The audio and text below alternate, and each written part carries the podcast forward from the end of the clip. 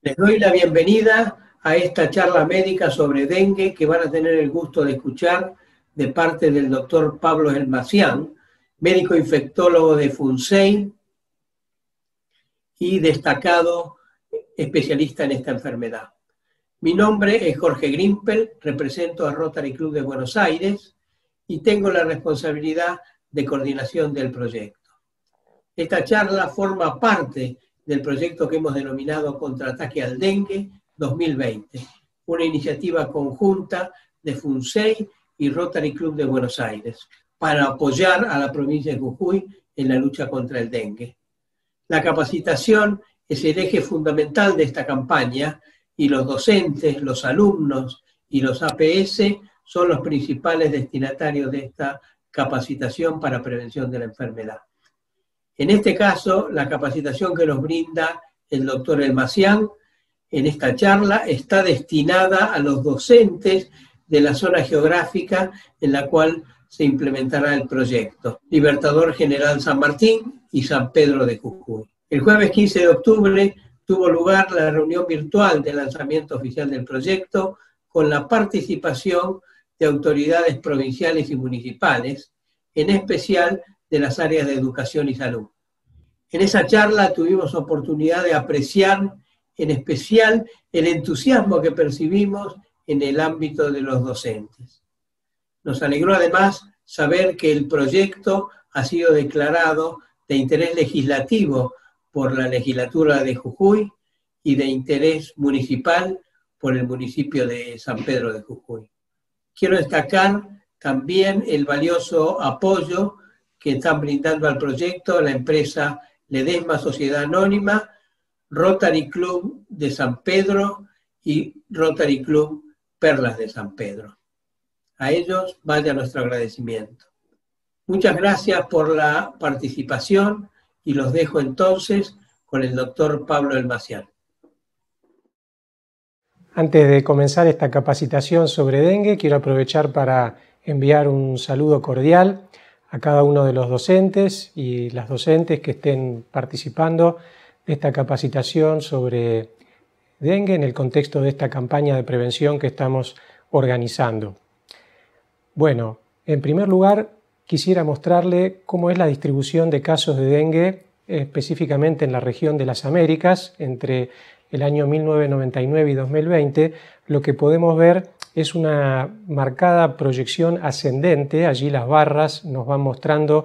cómo periódicamente, por periodos de años que pueden ir cambiando cada 3 a 5 años, se van dando picos de casos que están muy bien representados allí en, las, en, esas barras, y cada pico es, superior al anterior. Eso llama la atención, cómo a, medida que van pasando los, los, años, estas epidemias que se van representando en la región de las Américas, pero esto ocurre también a nivel mundial,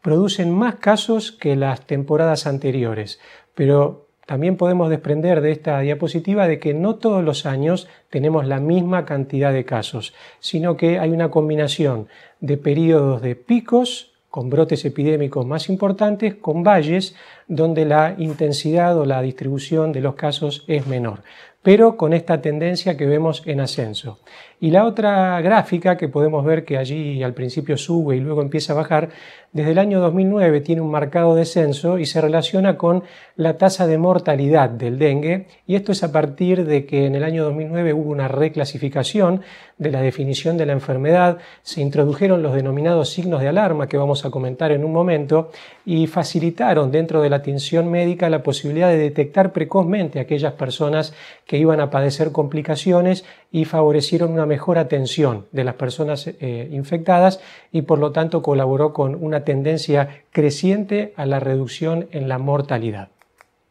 Estas son las zonas de riesgo de transmisión de dengue a nivel mundial, con 128 países donde el mosquito está presente, la Aedes, es el Aedes aegypti el principal transmisor, y donde un 40% de la población mundial, que esto representa 3.000 millones de personas, eh, viven en estas áreas, siendo la región de las Américas donde hay mayor incidencia o carga de enfermedad por dengue, seguida por todo lo que es la región del sudeste asiático.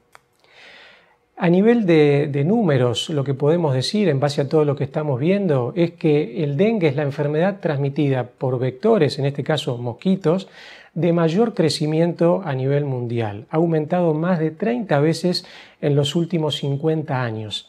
Dijimos que la mitad de la población mundial vive en zonas de transmisión y se estima que entre todos los casos, aquellos que son notificados, eh, eh, sub notificados o asintomáticos inclusive, se llega alrededor de 390 millones de infecciones anuales, 3 millones de esas infecciones se relacionan con dengue grave y alrededor de 25.000 muertes asociadas. Los patrones de transmisión en las Américas nos muestran un grupo de países con color más oscuro, representado sobre todo por Brasil, por Colombia, por México, en la zona de Centroamérica, Honduras y Costa Rica también, y Venezuela en, Sudamérica, que son aquellos países que tienen una transmisión sostenida a lo largo de la historia y es donde se reporta la mayor cantidad de casos. Cerca del 90% de los casos en América se dan en estos países. Pero interesantemente y de forma llamativa, el grupo de los países que están representados con un color más claro, dentro de los cuales está incluido Argentina, tienen un aumento en la transmisión de manera sostenida en los últimos años. Por lo tanto, si bien Argentina no forma parte de los países con mayor cantidad de casos, tiene una tendencia en el último tiempo a ir presentando cada vez más un número de infecciones en aumento. ¿Cuáles son las áreas de riesgo de transmisión en nuestro país? Podríamos decir que desde la provincia de La Pampa hacia el norte tenemos zonas con mayor o menor nivel de, riesgo eh, ambiental de transmisión del dengue, obviamente representado por la presencia del mosquito, que es el principal factor para la eh, transmisión de las epidemias, pero también por factores ambientales y demográficos. Fíjense que las zonas rojas, que están ubicadas en la zona del noroeste, noreste, son aquellas donde proliferan las temperaturas eh, más altas, donde hay mayor eh, cantidad de, ríos, de lagunas, de humedad y hacen que esto favorezca la proliferación de la sobrevida del mosquito y, que se desarrolle con mayor intensidad. Las zonas centrales, que no tienen las mismas condiciones climáticas, pero tienen gran densidad poblacional, es otro factor importante para las epidemias, y las zonas más bajas o de la región cuyana eh, no son, están en color verde porque no son las más propicias por la aridez del terreno, eh, la menor cantidad de población. Pero si vemos en el gráfico de la derecha lo que se relaciona con el brote de 2019-2020 en Argentina, aquí vemos dentro de estas nuevamente representadas la zona del noroeste, noreste y algunas del centro, donde se produjo la mayor cantidad de casos. Y bueno, vemos que Jujuy, ¿no? allí representado con colores rojos en, gráficos amplios, con, con, números importantes, está presente como un área de alto riesgo de transmisión. Los mayores brotes en Argentina se han dado desde el año 2009, con cerca de 27.000 casos, luego en el año 2016, con 40.000, y luego en el año 2020 con cerca de 60.000. Recuerden lo que hablábamos al principio en las Américas, esa tendencia en aumento, cómo se reproduce el mismo patrón en Argentina. Episodios de picos o brotes epidémicos separados entre los mismos por valles, donde la cantidad de casos es menor, no desaparece pero es menor, y cada uno de estos brotes epidémicos tiene una intensidad mayor a la anterior. Ese es el mismo patrón que hablábamos al principio y que se reproduce en nuestro país. Por lo tanto, es de esperar que probablemente en 2021, 2022, no volvamos a tener eh, nuevamente un, un brote epidémico de alta intensidad, por lo que nos muestra la tendencia histórica. Pero tenemos que prepararnos para lo que va a ser un futuro brote epidémico de acá a unos 3, 4 o 5 años, que va a estar influenciado por distintos factores, algunos de ellos los climáticos. La incidencia de dengue en la última temporada 2019-2020, que fue el mayor brote que tuvimos en nuestro país, eh, como veíamos en el gráfico anteriormente, aquí lo vemos en, estas, barras, eh, Jujuy es el país, el, perdón, la región que ha tenido mayor incidencia eh, o tasa por 100.000 habitantes, superando el, el, número de 600, luego seguido por Salta, Misiones, Tucumán, eh, Chaco y así en forma descendente. Bueno, se ha presentado este año la pandemia de COVID-19. Antes solamente nos enfrentábamos al dengue, pero este año es un desafío lo que es la, presencia simultánea de, las dos eh, epidemias. ¿no? Entonces, que eh, podemos ver aquí en el gráfico, esto es representado a nivel de hemisferio sur o cono sur, como en, los colores más oscuros al principio del año teníamos prácticamente eh, una, presencia en aumento de los casos de dengue en nuestro país y en toda la región, y a medida que fue llegando la temporada invernal, y esto es una cuestión estacional que habitualmente se da de esta manera, los casos de dengue empezaron a disminuir, pero desde la semana 13 aproximadamente, pasando el mes de marzo, eh, instalado ya abril, vemos el aumento de la curva de los colores más, más claros de lo que es la incidencia de la epidemia de, COVID en, nuestra región y en nuestro país también, con un momento donde han coexistido, una terminando, la otra iniciando, y ahora vamos a ver, cuando nos acerquemos a las épocas más cálidas, si nuevamente eh, la, incidencia de casos de dengue aumenta y se da otra vez una coexistencia de casos de ambas infecciones, lo que va a plantear un desafío desde el punto de vista diagnóstico y del manejo de ambas infecciones, porque la coinfección, es decir, tener simultáneamente tanto dengue como COVID, está descrito que puede ocurrir.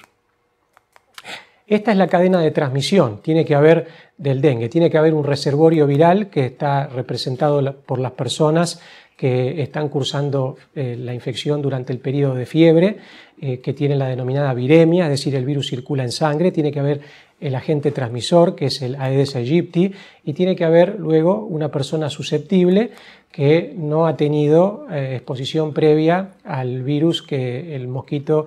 tiene en su exterior y puede transmitir a, otra persona. Entonces, esta es la cadena de transmisión. Em, nosotros tenemos que hacer el máximo esfuerzo para reducir al máximo la capacidad de que el mosquito pueda reproducir, reproducirse, porque eh, hemos escuchado en muchos avisos y en muchos medios que se habla de que sin Aedes no hay epidemia. Y bueno, en eso estamos tratando de educar y de transmitir conceptos para que se lleven adelante todas las acciones para que la población de mosquito Aedes se reduzca. Entonces, este elemento fundamental en la propagación de las epidemias idealmente desaparezca, cosa que no es posible, pero que se reduzca a su máxima expresión.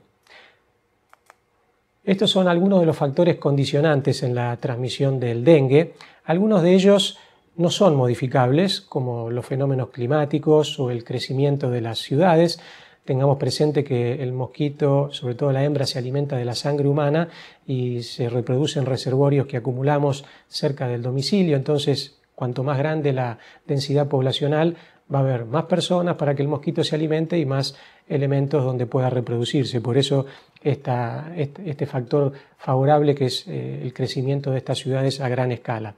Luego está eh, la provisión de agua y hay lugares donde no acceden al agua potable y tienen que acumularla en recipientes. Ese es un factor que puede ser modificable favorablemente, por lo que me han informado, en, gran parte de la región de, Jujuy. no hay inconvenientes en este sentido y no sería un problema. Eh, luego están los elementos que se descartan y que no se manejan adecuadamente. En este caso pusimos el ejemplo de los neumáticos, pero pueden haber otros. Y todos esos eh, reservorios que pueden acumular agua de lluvia y no se cubren o no se desechan adecuadamente actúan como ámbitos para que el mosquito se reproduzca. Los viajes que favorecen que de un lugar al otro una persona que está con la infección viaje y en poco tiempo pueda llevar dentro de su organismo mientras está con fiebre, cuando el mosquito circula eh, el virus y, e instalarlo en otra región donde todavía no estaba presente el virus, pero el mosquito transmisor eh, sí.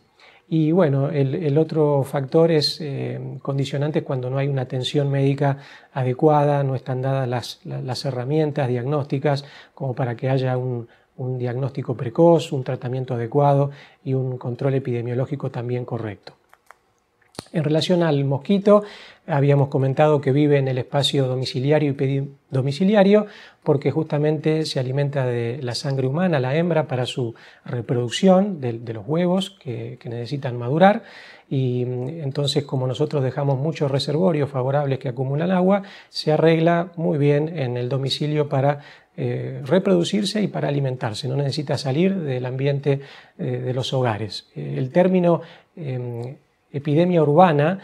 o es, que es una enfermedad urbana es incorrecto decirlo y va en contra de lo que son las acciones de control en los programas de, de la EDES, porque aunque hayan poblaciones alejadas, en áreas rurales o donde no haya mucha densidad de población, pero viva gente, el mosquito también puede estar presente. Por lo tanto, tenemos que hablar de este término domiciliario y no necesariamente urbano.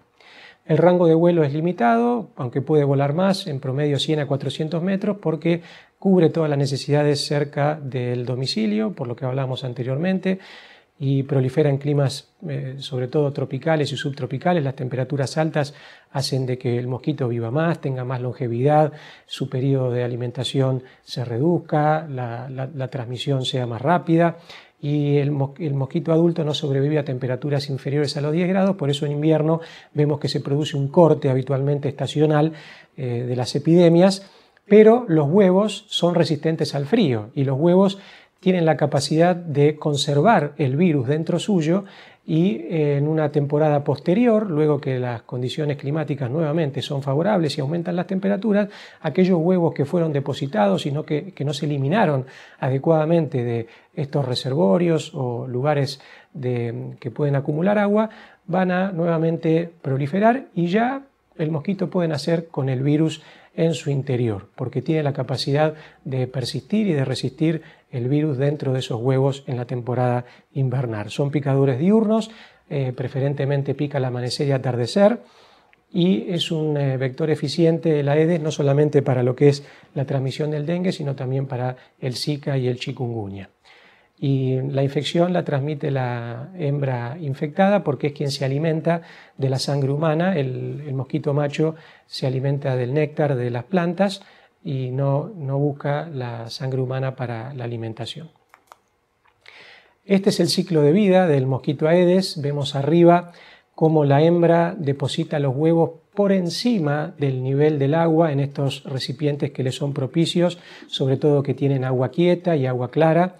Eh, por encima del nivel del agua. Luego esos, esos huevos van descendiendo y allí vemos en el, en el, gráfico del medio cómo una vez que los huevos entran en el agua, se transforman en larvas que se alimentan, en 5 o 7 días van desarrollándose, se transforman en pupas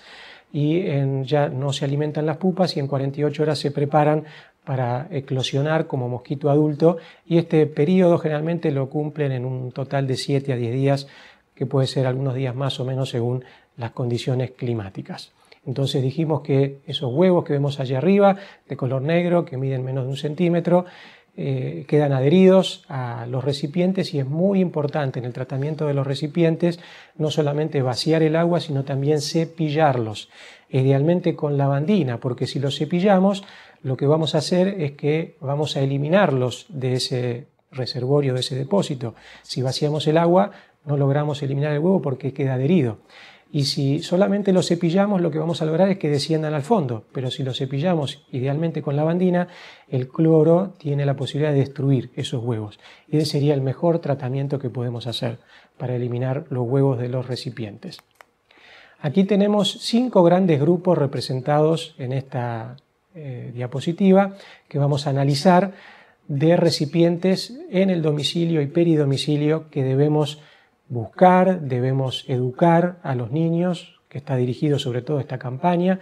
para que ellos desde su temprana edad puedan incorporar los hábitos de, búsqueda, de reconocimiento de estos recipientes y actuar como lo que nosotros proponemos, que sean detectives en la búsqueda de estos recipientes y eliminen estos reservorios.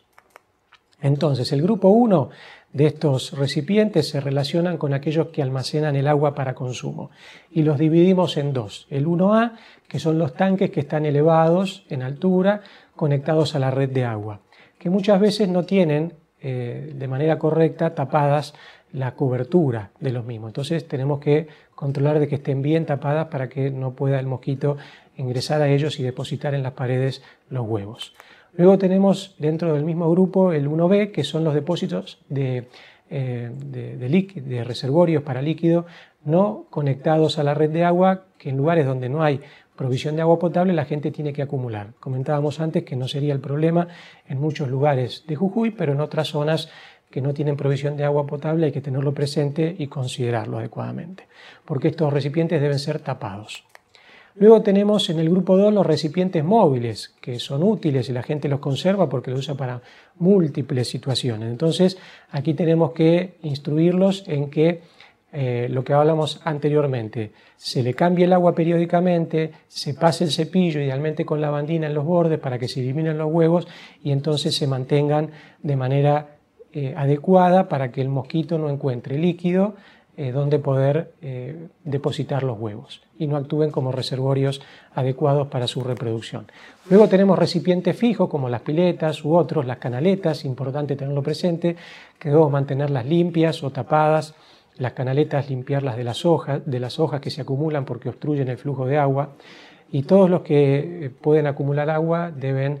ser tapados y no van a ser utilizados o si no, limpiarlos y cepillarlos como mencionábamos antes. Luego tenemos en el grupo 4 objetos desechables que tenemos que idealmente tratar de eliminarlos, no eliminarlos a otro lugar donde simplemente los traslademos para que vuelvan a acumular al agua en un lugar diferente, sino que haya un desecho adecuado de los mismos y no actúen en otro sitio como reservorio del eh, mosquito.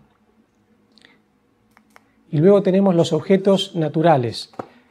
los objetos naturales eh, pueden acumular agua eh, justamente porque bueno, son plantas, árboles o piedras que también tenemos que evaluar. Entonces es, de manera, es una manera práctica que podemos tener en cuenta el hecho de esquemáticamente organizarnos en lo que es la eh, transmisión del mensaje a los niños, de agruparlos de esta forma, de sistemáticamente revisar aquellos de esta, eh, recipientes de esta forma para ir,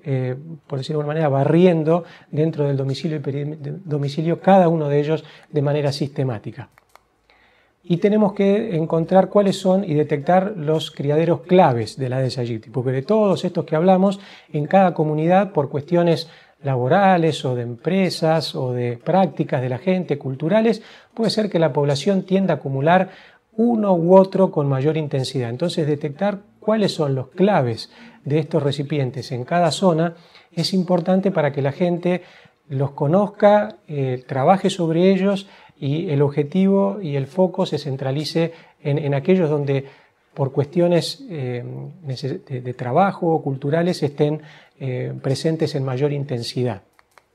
Y estas son algunas de las actividades que se debe hacer con los recipientes. Entonces hablábamos de tapar los recipientes que pueden acumular agua, de desechar aquellos que no tienen eh, necesidad de mantenerlos en el domicilio peridomicilio, ah, garantizando una buena eliminación de los mismos, de dar vuelta a aquellos que son de utilidad y no podemos tapar, de limpiar las canaletas. Fíjense el gráfico del agua eh, eliminándose sobre em, las rejillas. Allí también puede depositarse en la pared de las rejillas los huevos y allí, allí ven que hay un recipiente de boca ancha, idealmente debería ser con agua caliente, porque si utilizamos por ejemplo una pava, que es un recipiente que tiene un pico fino, el, por más que usemos agua caliente, la, columna de agua va a entrar en el medio de la canaleta y no va a impregnar los, eh, bordes de, la rejilla y ahí es donde se acumula el huevo del mosquito. Por eso tienen que eh, hacer, eh, digamos, eliminar el, agua así con baldes y con agua caliente para que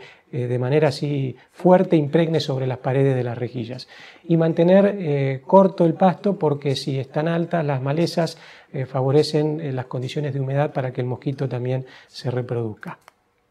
Entonces, para el control del dengue, el número de recipientes existentes que pueden acumular agua es la clave principal eh, que define la producción y la abundancia de nuevos mosquitos y tenemos que disminuir esta oferta de recipientes porque disminuyéndola afectamos y trabajamos directamente sobre la abundancia de nuevos mosquitos y cortamos la cadena de transmisión o la disminuimos. Por lo tanto, decimos y concluimos que el dengue es en esencia un problema de saneamiento ambiental doméstico en el que todos debemos contribuir para lograr la erradicación de la enfermedad. La participación comunitaria, social, es fundamental. En Cuba, por ejemplo, los niños eh, forman parte de lo que llaman brigadas de dengue, no desde el punto de vista laboral, sino que en el marco de las actividades educativas se generan grupos de trabajo y por actividades especiales los chicos eh, arman estas brigadas de niños y están muy involucrados en este tipo de tareas. Y también no debemos dejar de lado de mencionar el rol del Estado en este tipo de actividades del manejo del ambiente, que es fundamental para una prevención adecuada y un control del dengue, educando y participando a la comunidad, incorporando el contenido en la currícula escolar, manteniendo el entorno de los edificios públicos libres de desechos, haciendo un ordenamiento ambiental y de los espacios públicos adecuado,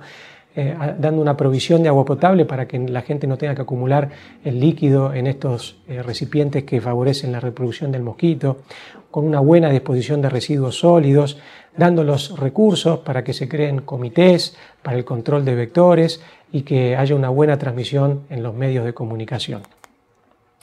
La acción de bloqueo, que es un término fundamental tener presente, es importantísimo cuando se detecta un caso sospechoso que debe ser rápidamente denunciado dentro de las 24 horas a los responsables del control vectorial, porque lo que se debe instalar en ese momento es como ahora se está haciendo con el plan detectar para el COVID-19. Entonces detectamos a una persona con sospecha de dengue y rápidamente, dentro de las 24 o 48 horas, se debe lanzar las actividades de bloqueo, de control de foco en un radio de 9 manzanas alrededor del domicilio donde esa persona vive. Se debe proceder al descacharrado de las viviendas, repasar todos estos recipientes que puedan acumular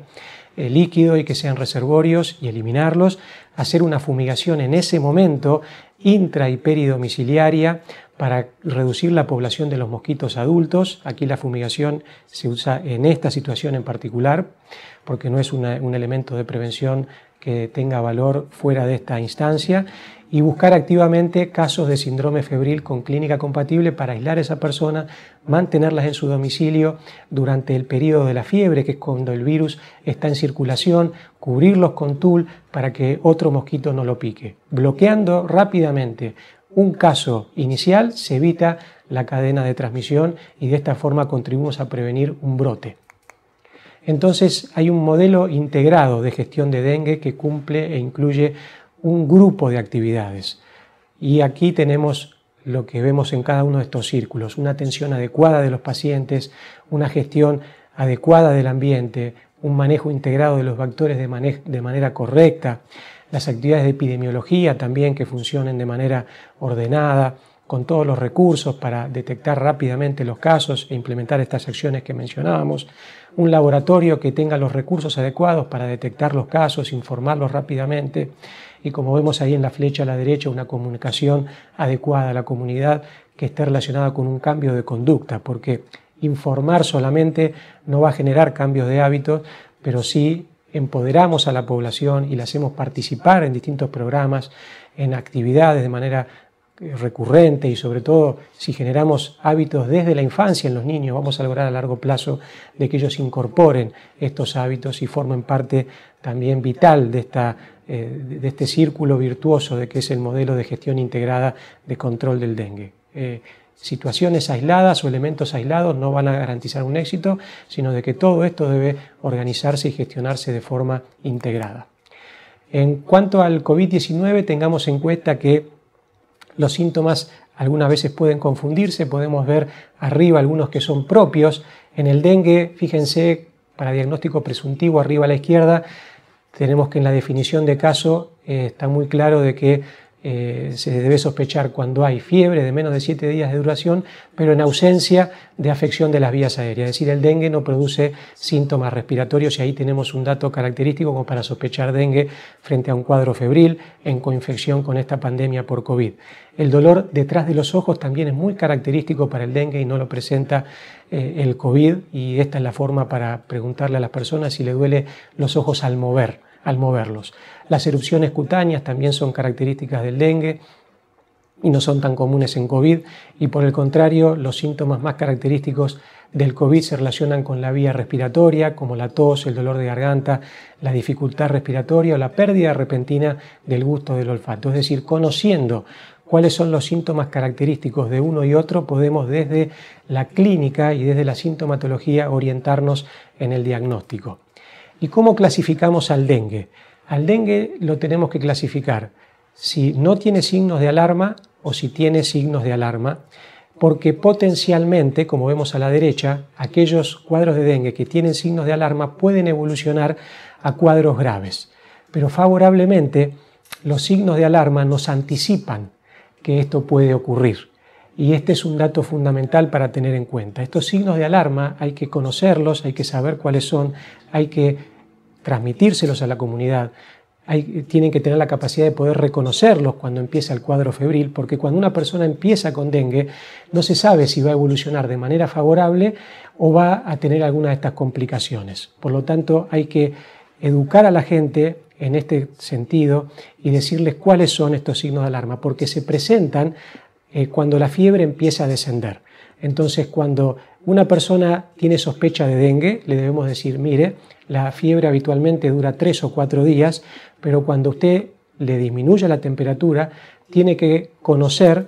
si y tiene que vigilar si tiene dolor abdominal intenso y sostenido, si tiene vómitos persistentes o si tiene sangrado en las mucosas, que esto no es dengue hemorrágico, esto es sangrado en las encías, esto es sangrado eh, por la nariz, esto es sangrado menor de tipo vaginal. Eh, repito, esto no es dengue hemorrágico, sino eh, es un signo de alarma que hay que buscarlo cuando la fiebre comienza a caer. Y si se presentan estos signos de alarma, hay otros que son resorte del médico porque están asociados con parámetros de laboratorio, pero estos cada persona los puede detectar, requieren urgentemente la consulta médica porque nos indican, como estábamos mencionando anteriormente, que puede ocurrir la complicación que es el escape masivo de fluidos, que es la hemorragia grave o que es el daño severo de algún órgano. Este es un concepto fundamental para incorporar y para tener en cuenta. Entonces, para ir concluyendo, el dengue tiene una fase inicial que es muy sintomática, que está caracterizada por fiebre alta,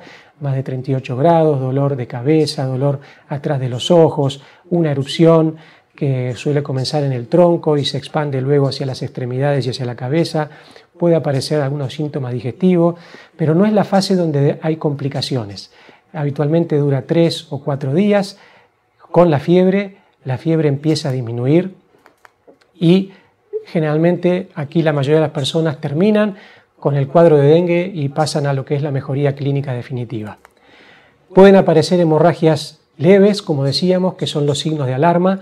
que hay que vigilar cuando desciende la fiebre. También puede aparecer los otros signos de alarma como el dolor abdominal intenso y sostenido eh, y los, vómitos persistentes. Y en esos casos eh, tenemos que intensificar la recomendación de la atención médica inmediata porque predicen y nos anticipan de que la persona puede evolucionar a un dengue severo, que es en la, en la minoría de los casos. Pero eh, esta es la evolución que tiene la, infección. Eh, favorablemente, las muertes por dengue no son frecuentes e inclusive se pueden prevenir si conocemos y manejamos adecuadamente en la fase febril la recomendación de que la persona esté bien hidratada, que solo se maneje para bajar la fiebre con paracetamol, que no tome antiinflamatorios de otro tipo como los ibuprofenos o las aspirinas porque pueden favorecer las hemorragias y que esté vigilando cuando desciende la fiebre los signos de alarma porque es lo que va a predecir y se dan de manera anticipada